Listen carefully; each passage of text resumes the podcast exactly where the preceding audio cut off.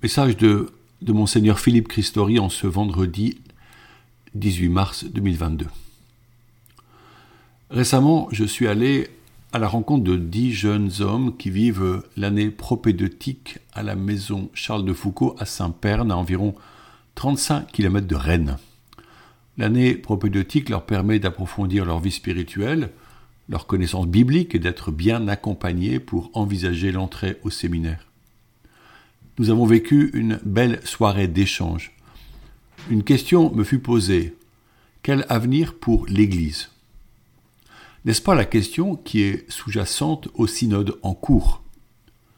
Nous pourrions y répondre par des plans et des organisations. Est-ce là le chemin? Ne sommes-nous pas plutôt invités à entrer profondément dans l'intimité de Dieu, à nous abandonner à sa volonté, à nous conformer à son appel? À être tout à lui.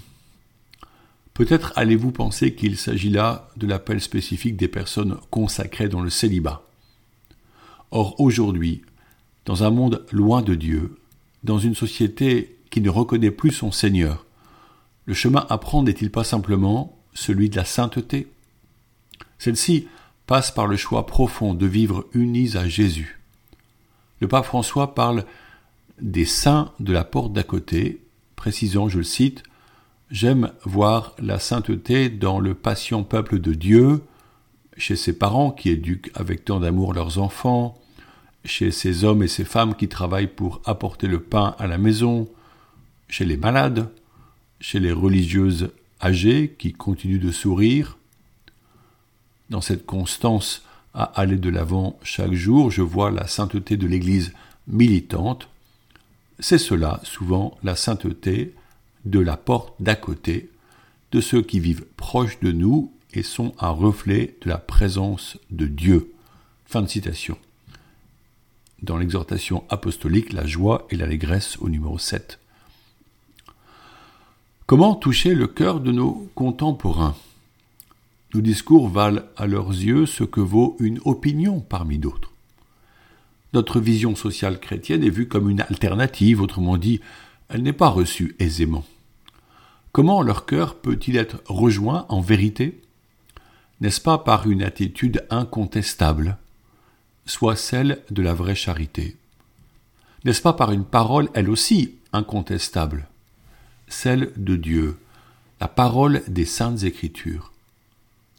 Il nous semble que le choix fondamental est celui-là, je me rappelle que monseigneur Jean-Marie Lustiger, à l'occasion des Journées mondiales de la jeunesse de Paris en 1997, fit le choix de faire afficher dans les métros de Paris, sur les grands panneaux publicitaires, non pas des photos de jeunes enthousiastes, mais quelques versets bibliques.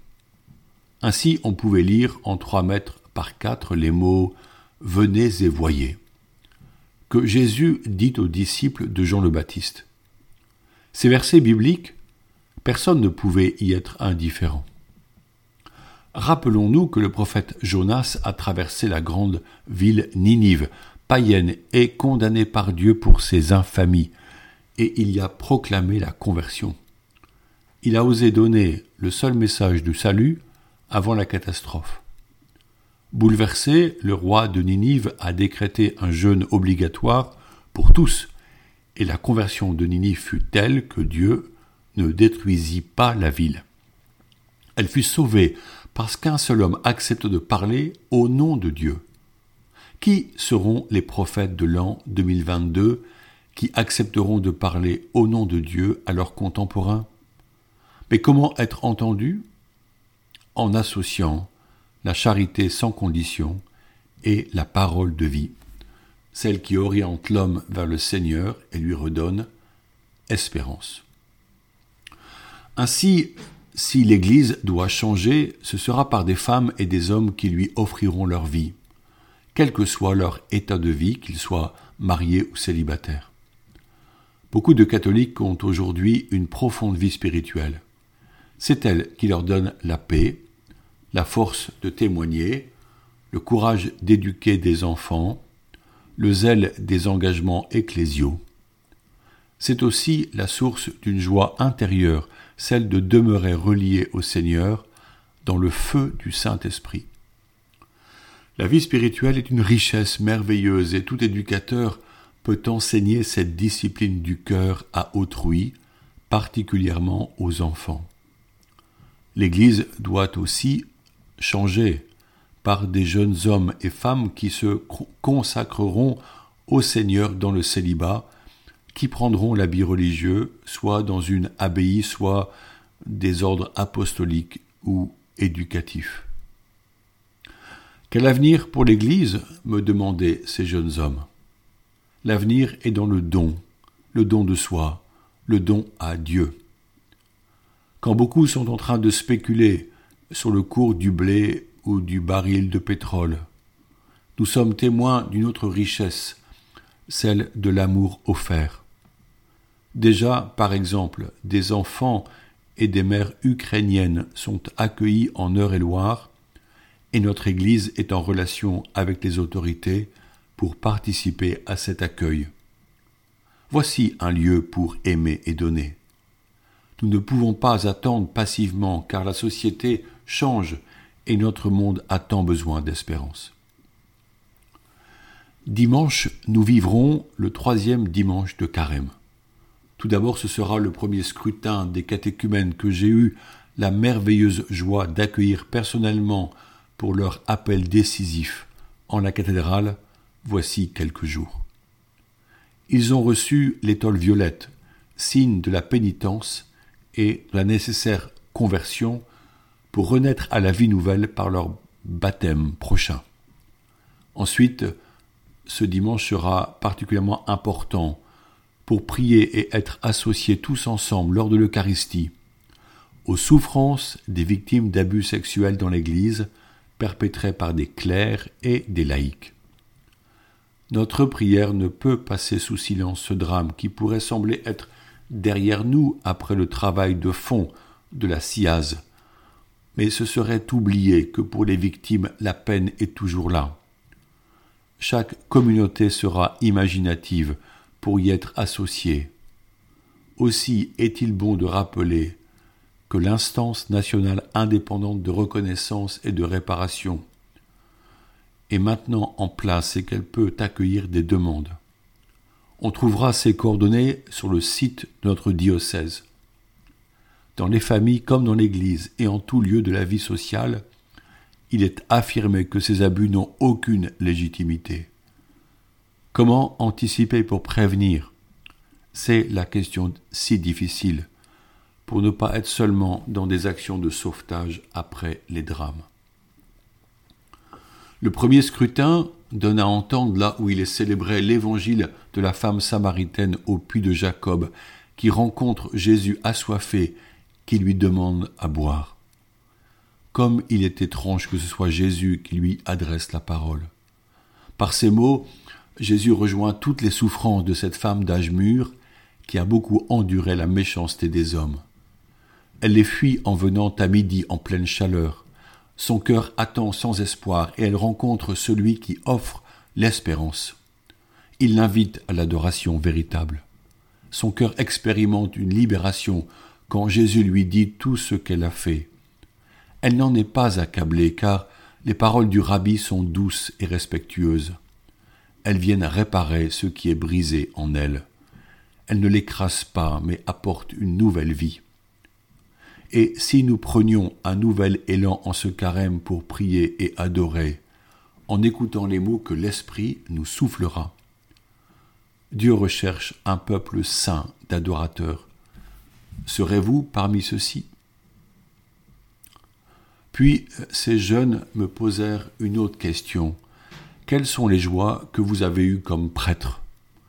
J'avais peu de temps pour préparer une belle réponse me sont venues à l'esprit les réalités suivantes. La douceur et l'encouragement que Dieu me manifeste par sa miséricorde dans mes fragilités. La présence des frères et des sœurs qui prient avec moi. La confiance que m'ont faite les fidèles enfants et adultes. L'accueil inconditionnel de tant de familles pour des partages, voire des vacances. La fraternité avec des personnes de la rue et des personnes migrantes que je n'aurais jamais rencontré dans une autre vie. des projets portés par des équipes zélées et enthousiastes que je pouvais accompagner simplement en leur laissant les rênes. La joie de parler et de dire la parole de vie au nom de Jésus. La joie de célébrer l'Eucharistie qui ne cesse de s'approfondir en méditant la présence de Jésus qui s'offre en sacrifice. La liberté d'aller partout à la rencontre des personnes pour connaître leur vie et parler ensemble de ce qui est essentiel. La découverte de notre Église dans sa grande diversité. L'amitié si fraternelle entre prêtres et entre évêques. Le soutien des laïcs tellement généreux dans les maisonnées et les équipes. Il y aurait d'autres joies qui réalisent bien la promesse de Jésus que je cite. Celui qui aura quitté à cause de mon nom des maisons des frères, des sœurs, un père, une mère, des enfants ou une terre, recevra le centuple et il aura en héritage la vie éternelle. Matthieu 19 au verset 29.